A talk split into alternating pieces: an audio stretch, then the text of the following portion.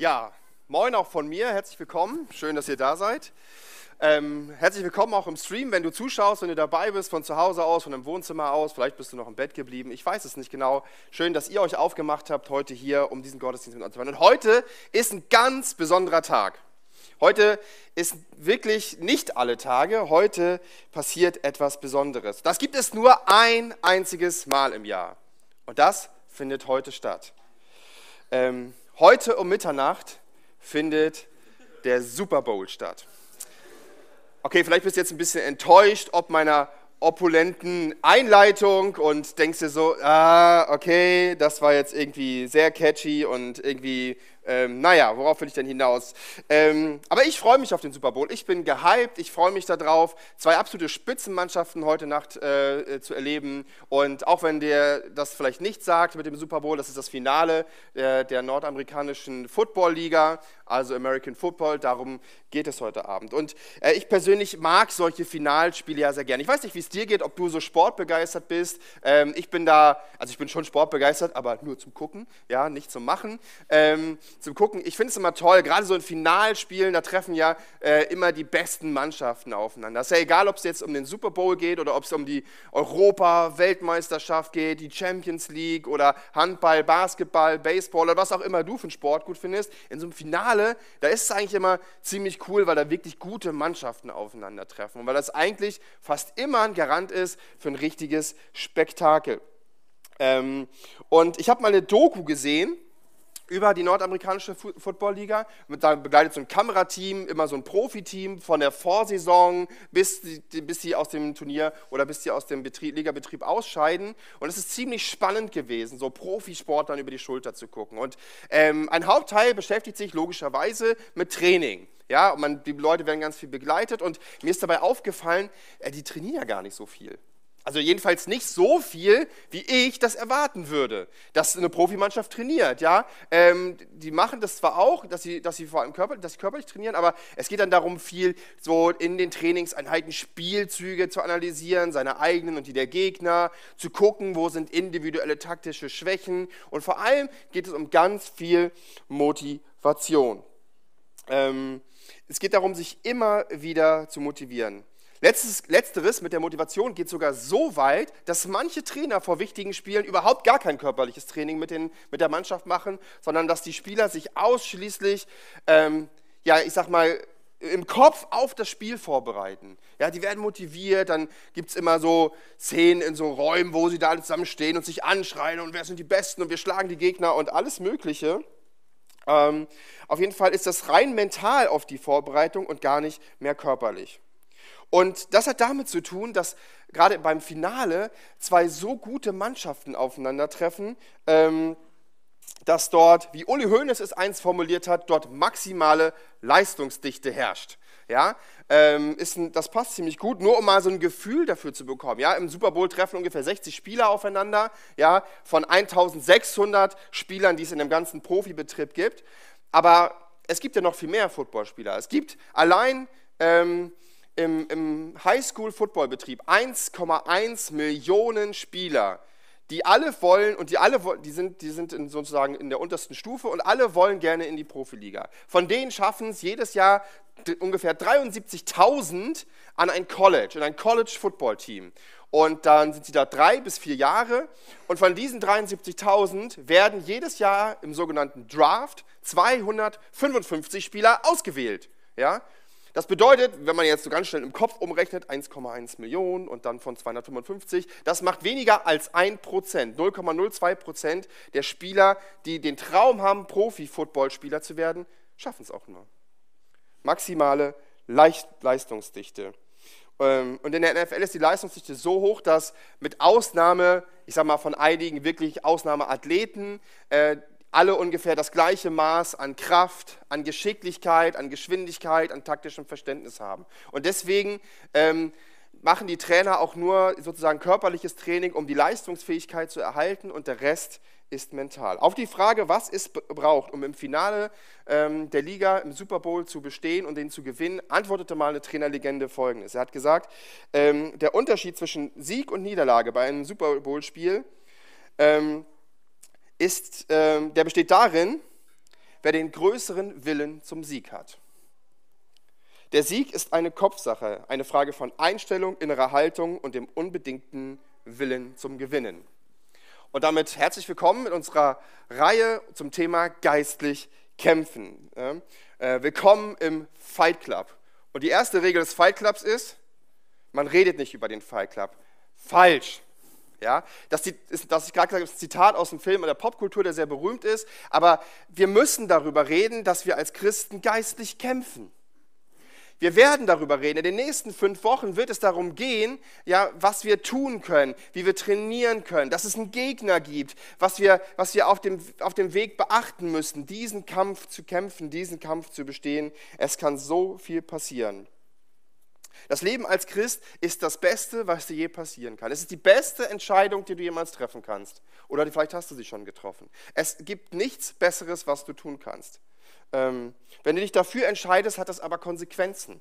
Persönliche für dich, vor allem, weil es einen Unterschied macht, wie du lebst. Du bist nicht mehr derselbe dann. Du bist jemand anderes. Wenn du eine persönliche Beziehung zu Gott eingehst, dann hat das Folgen für dich und dein Leben. Die Bibel beschreibt dieses Leben als Christ oft als Wettlauf oder als Kampf. Ich habe euch mal zwei Bibelzitate dafür mitgebracht, wo das so drin steht, wo das so ganz klar auch formuliert wird. Und das sind jetzt nur zwei ausgewählte. Es gibt immer wieder ähm, Bibelstellen, wo das, wo das so vorkommt. Und das, ist, das Bild kommt ganz häufig vor. Und wir werden uns in den nächsten Wochen anschauen, was es bedeutet, als Christ in dem Lauf des Lebens zu meistern. Ja, dieser Wettlauf, dieser Wettkampf, ja, der da stattfindet, ähm, den wollen wir uns anschauen, wie wir darauf reagieren können, was auf dem Weg passiert. Denn darum geht es im Lauf des Lebens. Es geht darum, gut abzuschließen. Es geht darum, gut anzukommen. Und deswegen finden wir das wichtig und deswegen laden wir euch ein, in den nächsten fünf Wochen mit dabei zu sein, mitzuhören, für euch zu hören, was ist für euch dran, damit dieser Wettlauf des Lebens gut bestehen kann, damit du Wachstum und Freiheit in deinem Glauben erleben kannst.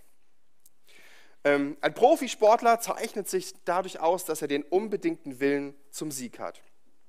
Seine innere Haltung, seine Einstellung ist auf das Ziel ausgerichtet, nämlich der Beste zu seinem, in seinem Sport. Die meisten Menschen scheitern in der Profikarriere in ihrem Leben, egal in welcher Sportart, oft genau an dieser Frage.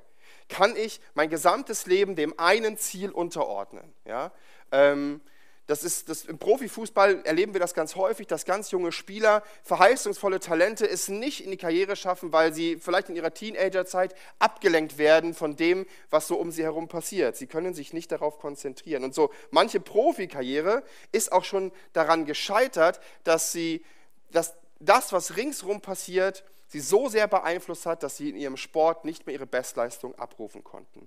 Weil andere Dinge in ihrem Leben wichtiger waren, weil andere Dinge, egal was, zu viel Raum eingenommen haben. Und bei dem Le beim Leben als Christ ist es ganz genauso. Ja? Du kannst das Leben als Christ wie einen Marathon vorstellen. Ja? Das ist nicht der Forumlauf, aber so ähnlich sieht das bei uns im Forumlauf aus. Ähm, ja, stell dir das Leben als Christ vor wie ein Marathon. Ja? Ähm, und du, das, bevor du Christ warst, hast du, warst du kein Läufer. Ja? Du, du hast irgendwie ähm, das nicht gewusst aber du hast vielleicht an einem anderen Christen gesehen, hey, der läuft und das sieht spannend aus. Also ich würde mich freuen, wenn es so ist, wenn du ähm, das von dir sagen kannst, dass du jemanden anderen als Christ gesehen hast und warst so beeindruckt, dass du gesagt hast, ey, du willst auch Läufer werden. Ja? Das ist ja manchmal spannend. Ähm, dann dann wäre dann wär das cool. Oder vielleicht hast du Gott auf eine ganz andere Weise kennengelernt. Fakt ist aber, Du hast dich vorher für diesen geistlichen Sport nicht interessiert und jetzt, als du Christ geworden bist, bist du ein Läufer geworden. Irgendwann hast du die Entscheidung getroffen oder wirst sie vielleicht noch treffen, dass du Christ sein möchtest. Ähm, und du hast erkannt, dass Jesus dein Retter ist. Du hast erkannt, dass du Jesus brauchst, um ewiges Leben zu haben und bist deswegen an den Start deines Lebenslaufs gegangen. Durch diese Entscheidung ist mit dir aber etwas passiert. Du wurdest vom Nichtläufer, vom Couch Potato oder was auch immer du vorher warst, du wurdest zu einem Marathonläufer. Und das Ziel des christlichen Marathons ist das ewige Leben. Nichts weniger. Paulus, einer der wichtigsten Autoren des Neuen Testaments, beschreibt das mal in seinen Abschiedsworten an seinen Ziehsohn, wie folgt. Er sagt, ich habe den guten Kampf gekämpft, das Ziel erreicht und den Glauben unversehrt bewahrt. Jetzt liegt der Ehrenkranz für mich bereit, die Gerechtigkeit, die der Herr als gerechter Richter mir an jedem großen Tag zuerkennen wird. Aber nicht nur mir, sondern auch allen anderen, die sich auf sein sichtbares Wiederkommen freuen. Das hat er geschrieben. Das Ziel eines frommen Menschen ist es einmal bei Jesus im Himmel zu sein. Das ist das Ziel. Das ist das, worauf es ankommt, das ewige Leben zu haben. Es ist wichtig, dass wir das verstehen, dass wir Christen, also dass wir nicht Christen geworden sind, weil wir Geld bekommen oder weil wir dann eine schöne große Gemeinde haben oder hier ins Gemeindehaus dürfen oder so. Darf ja jeder kommen übrigens, also ist ja nicht nur für Christen hier. Ähm, ja, oder weil wir, keine Ahnung, irgendwie dann chilliges Seelenfriedenleben haben, was auch immer. Ja, deswegen sind wir nicht Christen geworden. Es geht nicht darum, etwas zu erreichen hier auf der Erde. Es geht um nicht, auch nicht um Familie oder Kirchen zu gründen oder die Welt zu verbessern oder sonst irgendwas. Und ich falsch verstehe, das sind alles gute Sachen, das würde ich gar nicht sagen, aber das ist nicht unser Anliegen, das ist nicht unser Hauptziel, wohin wir wollen. Das sind gute Ziele, aber nicht das, was wirklich zählt. Denn die Ziele zu erreichen, das ist das, was zählt. Das ist da anzukommen und zwar gut anzukommen bei Jesus. Und weil du Christ geworden bist oder wenn du es noch wirst, ähm, dann werden sich deine Ziele ändern ja, dann wird sich, es wird mit dir etwas passieren. Deine Absichten, deine Einstellung, diese innere Haltung, von dem diese Trainerlegende gesprochen hat, die, die, die wird sich verändern, muss sich verändern. Der Fokus muss sich verschieben. Ja. Zum Beispiel, wenn du mich anschaust, ja, was siehst du da? Richtig, du siehst einen dicken Büromacker, ja, ähm, der schon Schwierigkeiten hat und der schon anfängt zu keuchen, wenn er, vom Keller, wenn er vom Keller ans Dachgeschoss laufen muss. Ja, dann bin ich schon mal völlig fertig. Ja? Und stell dir vor, ich sag dir jetzt, Leute, nächstes Jahr, der Ironman, da bin ich dabei, auf Hawaii. Ja? Was würdest du erwarten von mir? Was würdest du denken? Was, Vielleicht denkst du, nee, komm, geh nach Hause. Das packst du nie. Das ist schade, wenn du das denkst, aber es ist, ich kann das verstehen, wenn du das denkst. Das ist ein anderes Problem, ja. Aber was würde man erwarten, wenn, das, wenn dir irgendjemand sagt, hey, ich will nächstes Jahr den Ironman laufen, der härteste Wettkampf der Welt, den es gibt, glaube ich. Vielleicht gibt es noch einen anderen, aber der ist schon ziemlich hart. Ähm, ja, würdest du dann erwarten, dass alles so weiterläuft, wie es bisher gelaufen ist? Ja, ich, ich stehe morgens um sechs auf, chill mich in meinem Bürostuhl, ja, mache ein paar Telefonate, dann esse ich lecker Mittag und ähm, dann arbeite ich noch ein bisschen und dann komme ich nach Hause, mähe ein bisschen den Rasen, spiele ein bisschen mit meinen Kindern, gucke ein bisschen Fernsehen und so. Ähm, und dann gehe ich abends, setze ich mich mit meiner Frau auf die Couch und wir snacken eine Tüte Chips und so. Ähm, das, würdest du das erwarten? Nein, das würdest du nicht nicht erwarten. Das ist Quatsch. Keiner macht sowas. Wenn man das Ziel hat, den Ironman zu laufen, dann kriegt man seinen Hintern hoch. Dann steht man auf und läuft. Ja? Man läuft. Man macht Training. Man ändert seine Lebensweise. Man ändert vielleicht sogar seinen Job. Ja? Man, man, man richtet sein privates Leben danach aus, dass man ändert seine Ernährung. Ja, man isst andere Sachen, man trinkt andere Sachen. Manchmal verändern sich sogar dadurch die Beziehungen, müssen sich vielleicht verändern, damit das überhaupt erfolgreich wird. Alles muss diesem Ziel untergeordnet werden. Und ähm, die Urlaubsplanung äh, fällt darunter. Ähm, und wenn ich das alles nicht mache, dann habe ich gar keine Chance im Ironman teilzunehmen. Dann werde ich wahrscheinlich gar nicht zugelassen, davon mal abgesehen. Ja? Äh, wenn ich da jetzt einfach so hinkomme, hi, ich bin Andi, ich würde gerne mitlaufen, dann würden die sagen, nee, kannst du nicht. Ähm, aber ihr versteht, was ich meine, worauf ich hinaus will. Dinge müssen sich verändern, wenn ich ein neues Ziel habe, wenn ich neu ausgerichtet bin, wenn ich fokussiert bin, dieses Ziel zu erreichen. Und das genau das Gleiche passiert im Leben als Christ. In der Bibel steht dazu folgender Vers. Da heißt es, lasst uns laufen mit Geduld in dem Kampf, der uns bestimmt ist. Und aufsehen zu Jesus, dem Anfänger und Vollender unseres Glaubens. Die erste Regel im Fight Club ist, dass wir den Fokus behalten müssen. Ja, wenn wir keinen Fokus haben, können wir uns nicht verändern. Wenn wir kein Ziel haben, den Ironman, dann wird sich auch nichts ändern. Warum auch? Wozu auch? Aber wenn wir einen Fokus haben, wenn wir ein Ziel haben, ja, wenn wir etwas erreichen wollen, wenn wir irgendwo ankommen wollen, dann werden wir uns verändern. Dann werden sich Dinge, dann werden andere Dinge mit uns und unserem Leben passieren. Ähm, und die Frage ist, wofür läufst du? Wofür kämpfst du eigentlich in deinem Leben? Hast du dich das schon mal gefragt? Was ist eigentlich dein Ziel? Wo willst du eigentlich hin? Was ist dir wichtig? Was willst du erreichen? Und die eigentliche Frage ist, ist Jesus dein Ziel oder ist es was anderes? Diese Frage kannst nur du ehrlich für dich beantworten. Ähm, das ist manchmal gar nicht so einfach, sich damit auseinanderzusetzen, aber es lohnt sich, das zu hinterfragen, weil es wichtig für die Motivation ist, warum wir eigentlich so leben, wie wir leben und warum Dinge passieren, wie sie passieren. Und ich glaube, dass es stimmt, was diese Trainerlegende übers Gewinnen gesagt hat. Er hat gesagt, das ist alles eine Kopfsache. Im Kopf fängt es an. Ähm, der Kampf wird im Kopf entschieden. Und das Problem bei den meisten Christen ist, ähm, dass sie vergessen, dass sie Läufer geworden sind. Paulus schreibt mal, ähm, wenn, äh, äh in der Bibel sagt er, das bedeutet aber, wer mit Christus lebt, wird ein neuer Mensch. Er ist nicht mehr derselbe, denn sein altes Leben ist vorbei. Ein neues Leben hat begonnen. Aber wir verhalten uns manchmal nicht so, als wäre das unsere Realität. Da, Entschuldigung, ich muss da hinten. Als wäre das unsere Realität. Wir verhalten uns, als würde es einfach weiterlaufen, als wären wir gar keine Läufer.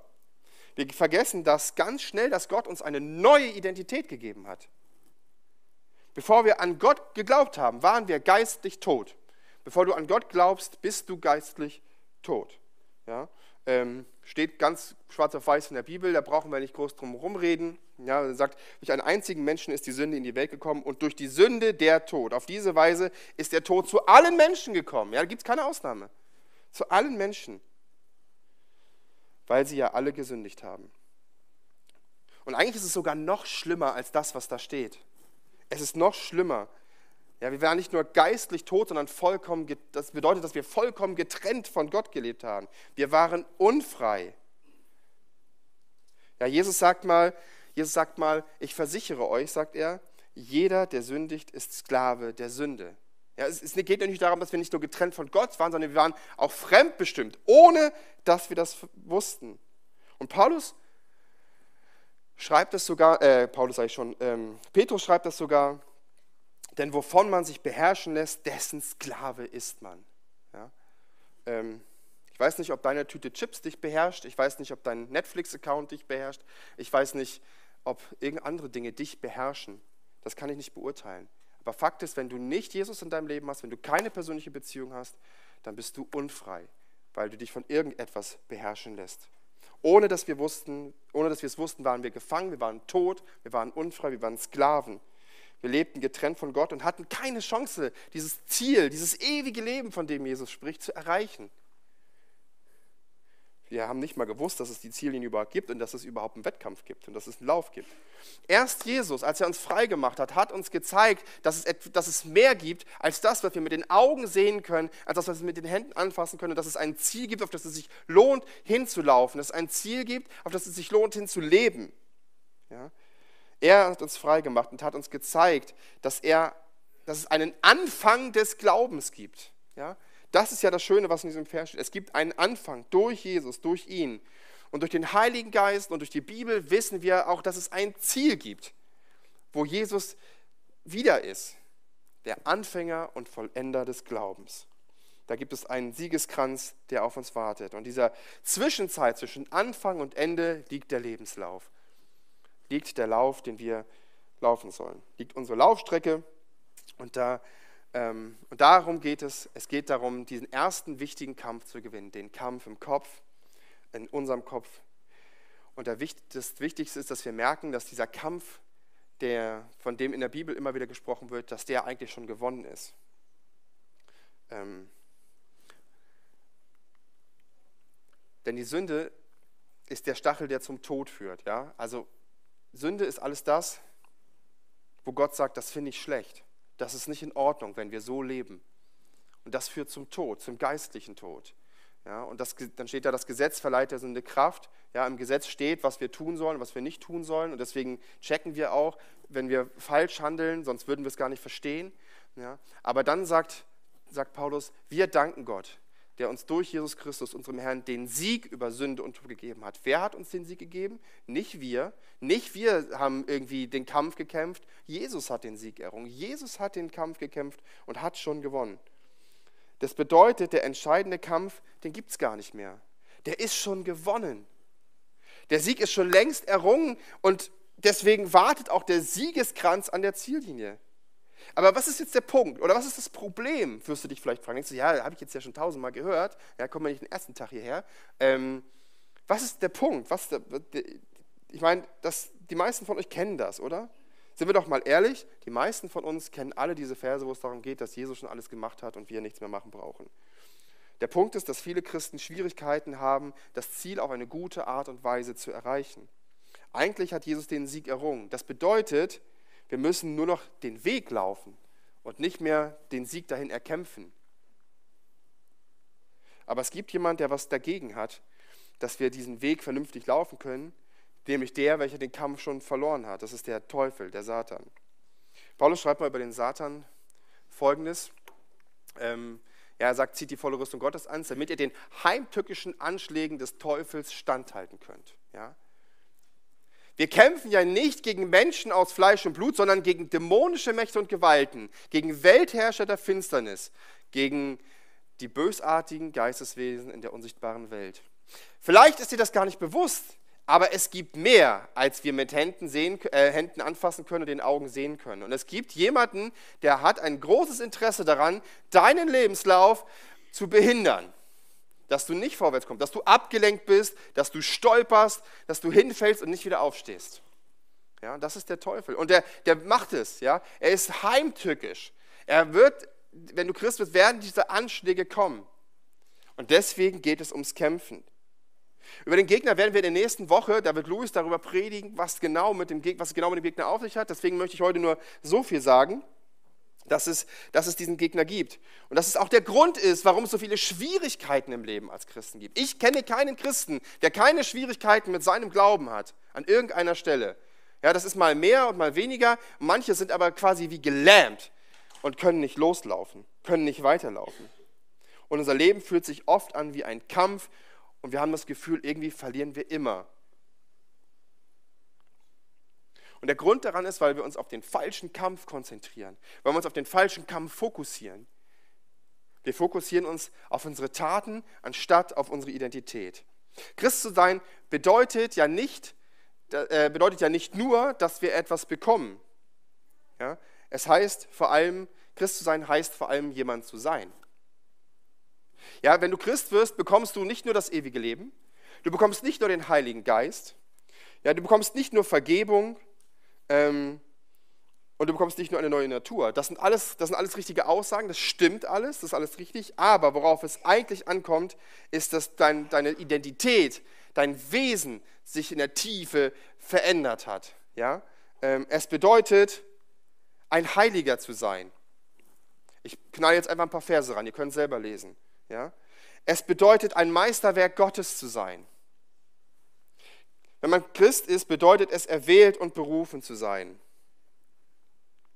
Ja, dass, man, dass man ein Erbe Gottes bekommt, das bedeutet es, als Christ zu sein. Ein Botschafter für Christus zu sein, ein Himmelsbürger zu sein. Ja, ich weiß, ihr könnt das jetzt alles nicht lesen. Ich will euch nur beweisen, das steht alles in der Bibel drin. Das steht, dass wir das alles sind, wenn wir Christen werden. Es bedeutet, ein königlicher Priester zu sein. Es bedeutet letztlich, und das ist das Entscheidende, dass wir ein Kind Gottes sind. Und wir sind es. Wir sind, unserer Identität her, sind wir Kinder Gottes. Das, das, das, ich greife das nochmal auf, was ich vorhin äh, als Vers angeschmissen habe. Ähm, wenn also jemand mit Christus verbunden ist, ist er eine neue Schöpfung. Wer er früher war, ist vergangen. Sieh doch, etwas Neues ist entstanden. Wiedergeboren zu sein, verwandelt uns in eine Person, die es vorher nicht gab. Die existierte vorher nicht. Die gab es nicht. Die meisten Christen, die ich kenne, definieren sich aber nicht über diese herausragenden Stellungen, von denen ich gerade gesprochen habe, sondern darüber, wie sie als Christ leben. Sie machen ihre Beziehung davon abhängig, wie gut sie als Christen leben können, wie gut sie glauben können. Stille Zeit, Bibel lesen, beten, Mitarbeit, Umgang mit Sünde, also alle Dinge, die Gott nicht gut findet, ja, seine Feinde lieben, ihre Ehe, ihre Freundschaften, der Umgang mit Geld und Freizeit, alles das wird zum Indikator und zum Testfall meines Glaubens. Und je nachdem, wie gut ich das schaffe, ähm, so gut ist meine Beziehung zu Gott. Aber was ist, wenn ich versage als Christ? Versage ich in einem dieser Punkte, weil ich zum Beispiel meine stille Zeit nicht schaffe aus irgendwelchen Gründen. Ja? Ähm, oder ich schreie meine Kinder an. Oder keine Ahnung, ich ziehe mir ein Porno rein. Oder ich ähm, vergesse für meine Nachbarin zu beten. Ja? Was passiert dann? Dann erlebe ich Versagen, dann geht es mir schlecht, weil ich an dem Maßstab Gottes scheitere. Ja, wir wissen, es gibt ein Gesetz, wir wissen, es gibt zehn Gebote und wir wissen, es gibt noch viele andere Sachen aus der Bibel, die wir umsetzen sollen. Und wenn ich daran scheitere, dann fühle ich mich schlecht, dann bin ich ein Versager. Ja, ich bin, ähm, ich erlebe mein, ich, 1, 2, 3, ich scheitere an dem Maßstab Gottes für ein frommes Leben. Und so sündig wie wir sind, fällt es uns schwer, zu Gott zu kommen und dann diese Beziehung, die wir eigentlich zu Gott haben, zu leben. Wir schaffen es dann nicht. Bildlich gesprochen stolpern wir auf der Rennbahn des christlichen Glaubens dann bloß noch entlang. Ja, von Stolperstein zu Stolperstein zu Stolperstein. Aber wir können nicht mehr laufen. Wir scheitern, also sehen wir uns als Versager, was uns nur dazu bringt, noch mehr zu versagen. Wir sündigen, also sehen wir uns selbst als Sündiger und das bringt uns dazu, noch mehr zu sündigen. Ja, wir werden letztlich aufgesogen in diese sinnlose Gleichung des Teufels, der uns mit einem Trick glauben lässt, ähm, dass das, was wir tun, uns zu dem macht, wer wir eigentlich sind. Und wir kämpfen dagegen an und wir versuchen unser Verhalten zu verändern, ja, damit wir besser werden, damit wir im Glauben wachsen und damit, und das, damit Gott uns dann annimmt und damit wir, damit diese Beziehung und damit diese Sachen, die wir, die alle schlecht laufen und die Sache mit Gott, damit die dann wieder gut funktioniert und besser wird. Und dann, dann haben wir Strategien, entwickeln wir uns, wie wir uns von der Sünde fernhalten. Wir haben Tools, technische und, und praktische, wie wir zu, zu mehr Bibellesen kommen. Ja? Bibellesepläne, Bibellese-Apps. Ja? Wir, haben, wir haben Bücher, die uns sagen, wie es gut ist, dass wir, wie wir das praktisch hinbekommen mit unserem geistlichen Leben und Ratgeber und Seminare und, und Freizeiten und ja, alles das. Und letztlich aber wir merken, wie anstrengend das ist, oder? Wir merken, dass, die, dass diese Sachen eigentlich gut sind und trotzdem klammern wir uns so daran und hoffen darauf, dass sie in uns so viel positives Verhalten auslösen, dass wir diese Beziehung mit Gott irgendwie hinbekommen.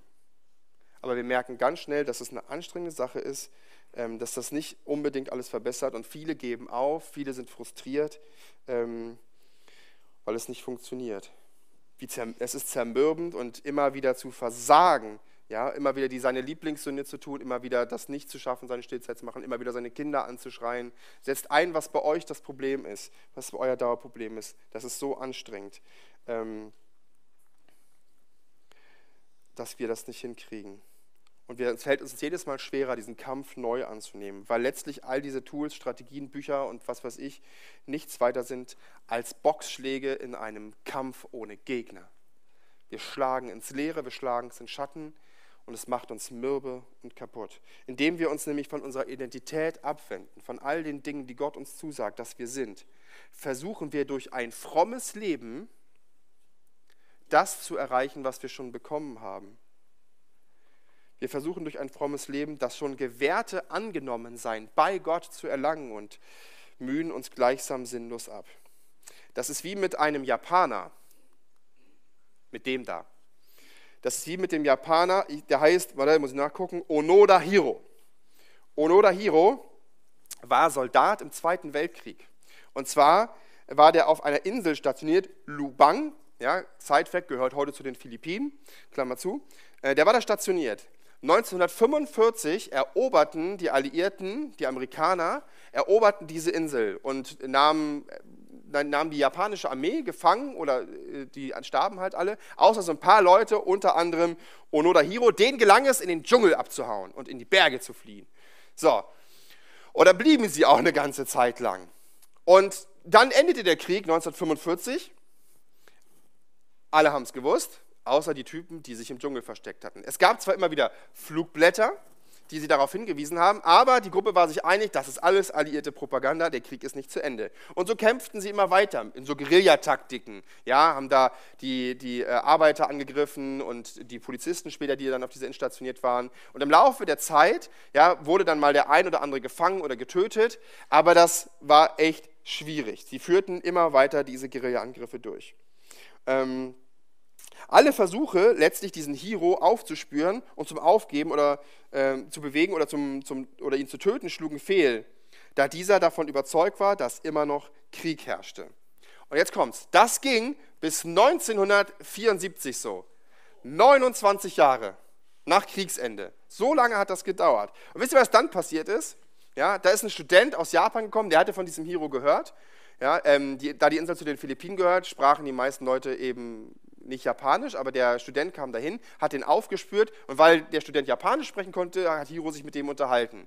Und der kam auf die schlaue Idee, ähm, zu sagen, ich suche seinen Vorgesetzten, ähm, damit er ihn zum Aufgeben bewegt. Das hat er auch gemacht. Der ehemalige Vorgesetzte von Hiro, ja, nach 29 Jahren, war mittlerweile Buchhändler geworden.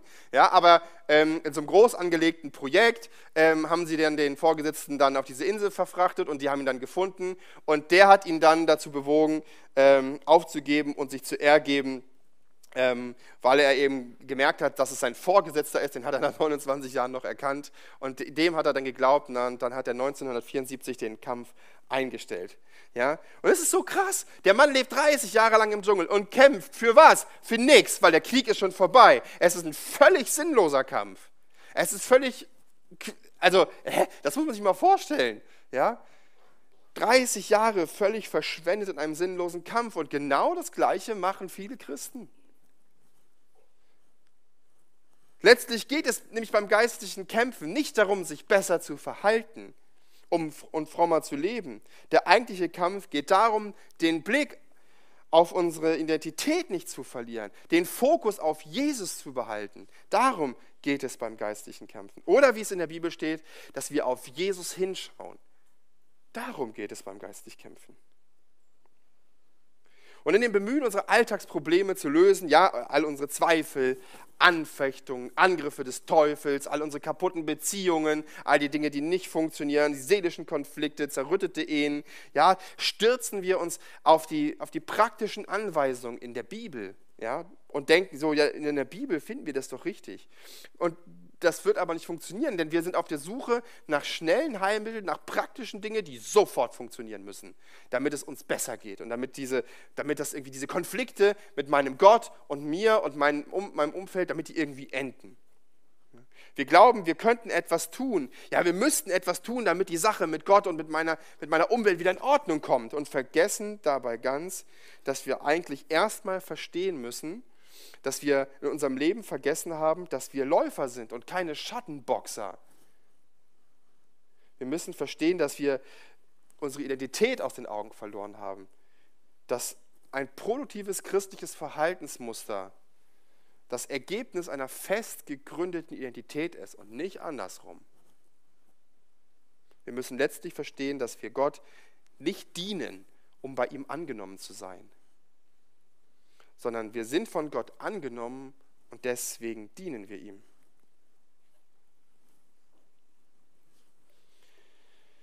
Wir müssen verstehen, dass wir ihm nicht folgen, um geliebt zu werden, sondern weil wir geliebt werden, folgen wir ihm.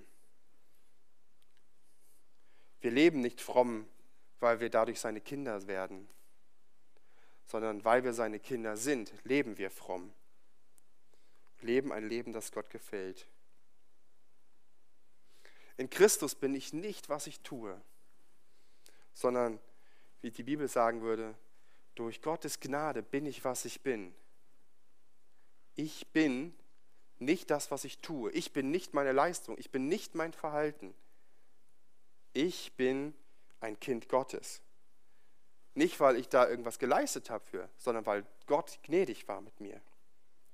Und der Satan möchte uns gern einreden, dass wir sündige Christen sind.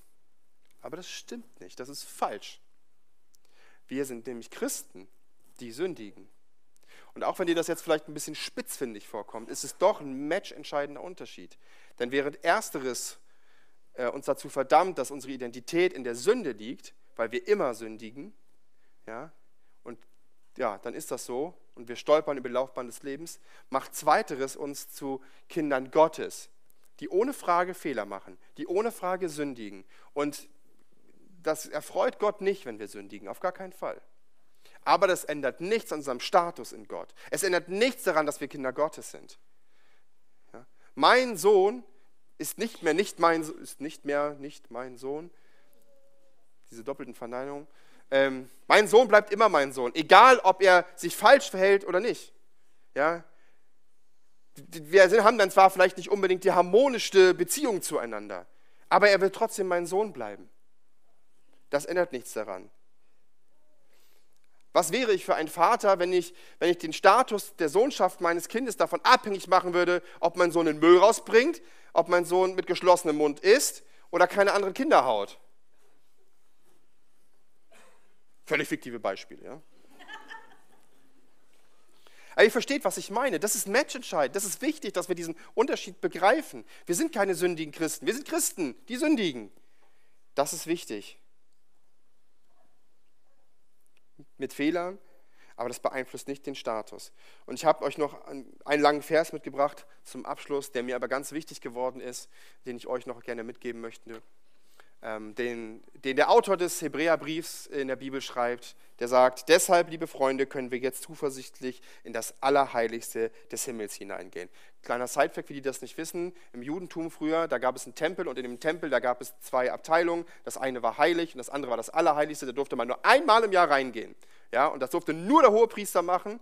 Ja, ähm, und nur in diesen, an diesem einen Mal im Jahr, ja, ist wie Super Bowl, ähm, nur an diesem einen Mal im Jahr, da da ist Gott den Menschen dann begegnet. Ja? Und der Autor sagt eben, nein, jetzt können wir zuversichtlich in das heiligste Himmel hineingehen. Jeder kann da reingehen, denn das Blut von Jesus hat uns den Weg geöffnet. Ja? Der Weg zum Laufen, den wir gehen müssen. Das ist der neue lebendige Weg durch den Vorhang. Ja, dieses Allerheiligste im Tempel war früher mit so einem Vorhang abgetrennt, ähm, da durfte man nicht durch. Ähm, den Christus durch seinen Tod für uns geöffnet hat. Da wir also einen großen Hohepriester haben, das ist Jesus, der über das Volk Gottes eingesetzt ist, wollen wir mit aufrichtigem Herzen in die Gegenwart Gottes treten und ihm ganz und gar vertrauen. Und jetzt kommt's. Deswegen habe ich es rot gemacht, ja, ist nicht umsonst rot. Ähm, denn unsere Herzen wurden mit dem Blut Christi besprengt, um unser Gewissen von Schuld zu reinigen. Unsere Körper sind mit reinem Wasser gewaschen. Als Priester durftest du nur äh, sozusagen in den Tempel gehen, wenn du heilig warst. Und alles in diesem Tempel, jedes Gerät, jeder Löffel, jede Gabel, alles musste mit, mit Blut von Tieren besprengt werden, damit das heilig wird sozusagen. Über Sinn und Unsinn können wir uns gerne darüber unterhalten, aber es war so. Ja? Und das musste ständig gemacht werden, weil das natürlich ständig dann wieder unheilig geworden ist und man, die Menschen auch unheilig geworden sind. Aber Jesus hat etwas gemacht, durch sein Blut sind unsere Herzen, metaphorisch gesprochen, besprengt mit Blut und deswegen äh, mit heiligem Blut und deswegen können wir immer zu Gott kommen, egal ob wir gesündigt haben oder nicht.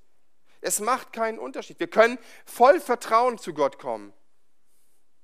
Steht dort. Wir können ihm ganz und gar vertrauen, dass sich unsere Beziehung, unser Status zu Gott nicht ändert, wenn wir gesündigt haben. Klar, das hat Folgen, wenn wir sündigen. Dass das nicht gesund ist für eine Beziehung, ist auch klar. Dass die Harmonie zwischen Gott und mir vielleicht durch Sünde zerstört wird, keine Frage. Da brauchen wir nicht drüber reden. Aber es ändert nichts daran, dass ich jederzeit zu Gott kommen kann. Es ändert nichts daran, dass ich Gottes Kind bin. Es ändert nichts daran, wer ich bin in Christus. Deshalb wollen wir weiter an der Hoffnung festhalten, die wir bekennen.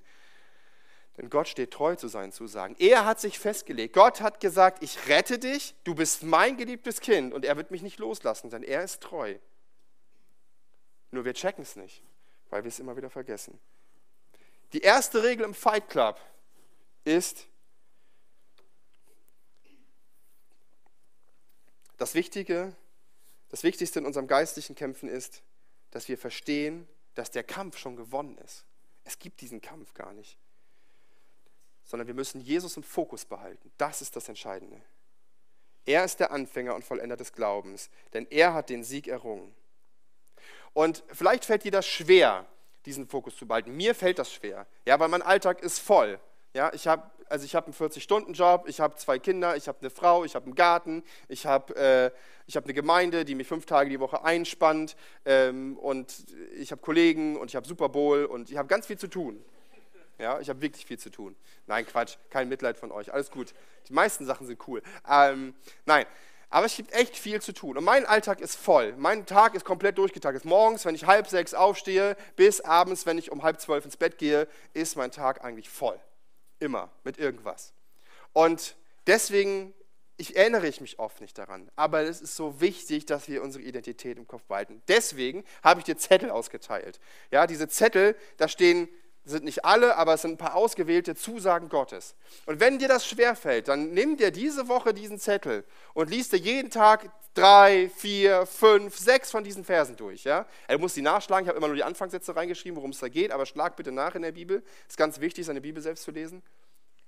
Und du wirst merken, wenn du das machst, dann verändert dich das. Warum? Weil du nämlich hinguckst auf Jesus weil du hinguckst auf den Anfänger und Vollender des Glaubens, weil dein Fokus sich wieder neu aufrichtet, weg von deinen Problemen hin zu dem, der dich laufen geschickt hat. Du kannst sie auswendig lernen. Ja? Meine Frau hat manches davon auswendig gelernt und ähm, sie ist viel besser im Auswendiglernen als ich. Ich tue mich da immer schwer mit, deswegen habe ich solche Zettel. Ähm, ist auch nicht schlimm, egal ob du gut auswendig lernen kannst oder nicht. Wichtig ist, dass du den Fokus behältst. Ja? Wichtig ist, dass du, dass sich diese Wahrheiten Gottes, dass sich die Identität, die in diesen Wahrheiten drinsteckt, in dein Gehirn einbrennt und dass der Teufel keine Chance hat, dich davon abzulenken und deine Identität anzugreifen. Wenn wir das verstehen und uns das gelingt, wenn wir diesen Fokus auf Gott behalten können, wisst ihr, dann wird sich unser Leben verändern. Viele Dinge werden sich relativieren, weil sich die Dinge ordnen. Genau wie ein Läufer, der einen Ironman laufen will, alle Dinge in seinem Leben danach unterordnet, wird sich das bei uns auch ordnen wir werden anfangen, die richtigen Kämpfe zu kämpfen, die uns wirklich im Glauben voranbringen, die uns wirklich im Glauben wachsen und die wirklich Dinge anpacken, die relevant sind und die, die, wo Gott uns dann helfen möchte, weil wir verstehen, woher unsere Kraft kommt, nämlich nicht aus uns und nicht aus unserem Verhalten, sondern aus der Gnade Gottes. Das können wir tun, dann, weil wir ein festes Fundament im Glauben an Jesus haben. Wir wären dann wirkliche Läufer, wir wären wirkliche Marathonläufer des christlichen Lebens und keine Schattenboxer, die wirkungslos in die Luft schlagen. Der erste Kampf findet im Kopf statt. Und wir werden, ich jetzt, bin fertig übrigens, wir werden jetzt, ähm, wir werden jetzt gleich noch, ich möchte gleich noch mit euch beten, danach werden wir Lieder singen und sing dir das ruhig zu. Diese Lieder sind ein bisschen wie gesungene Gebete. Da stecken so viele Wahrheiten drin. Ähm, dass man, und Lieder behält man viel leichter im Kopf als Bibelverse, deswegen ist es cool, dass wir die Möglichkeit haben zu singen. Ähm, Mach das ruhig. Denn diese Wahrheiten sind wichtig. Es ist wichtig, dass wir verstehen, wo unsere Identität ist. Nämlich, um es nochmal zu sagen, ich weiß, ich wiederhole mich, aber unsere Identität ist bei Jesus, dem Anfänger und Vollender des Glaubens. Wenn du kannst, steh bitte noch auf, dann bete ich noch mit uns gemeinsam. Danke, Jesus, dass du derjenige bist, der uns gezeigt hat, dass es einen Lauf gibt. Danke, Jesus, dass du gekommen bist und dass du für uns gestorben bist, dein, dein Blut hast fließen lassen, damit unsere Herzen jetzt besprengt sind, dass wir absolute Freiheit in dir haben und dass wir zu Gott kommen können, dass wir keine Angst haben müssen, zu Gott zu kommen, dem Vater, der uns gerettet hat. Danke, Jesus, dass wir nicht das sind, was wir tun, dass wir nicht das sind, wie wir uns verhalten, sondern dass du uns eine Identität gegeben hast, die unangreifbar, die unanfechtbar ist. Bitte hilf, dass wir das nicht verschütten lassen, dass wir das nicht vergessen oder dass der Teufel uns davon ablenkt und uns sagt und uns immer wieder anklagt, wie schlecht wir sind und dass wir es eigentlich nicht verdient haben und dass du uns nicht annehmen möchtest. Denn das stimmt nicht, das ist eine Lüge. Danke, dass wir aus deinem Wort lernen dürfen, was es bedeutet, diesen Lebens Lauf zu laufen. Und ich möchte beten, Herr, dass wir alle das erleben, was Paulus schreibt, dass wir am Ende unseres Lebens sagen können, ich bin gut gelaufen, ich habe den Kampf gekämpft und dass wir, uns, dass wir uns darauf freuen, weil du uns erwartest. Ich möchte dich um deinen Segen bitten für jeden, der heute hier ist und der Schwierigkeiten mit seiner Identität hat, der Schwierigkeiten damit hat, ähm, wirklich zu verstehen, wer er in dir ist. Und deswegen bete ich darum, dass du ihm zeigst, und dass du ihn lehrst, wer du wirklich bist und das, wie seine Stellung in dir ist. Vielleicht mit Hilfe dieser Verse, vielleicht durch andere Menschen. Danke, Jesus, dass du der Anfänger und Vollender bist. Amen.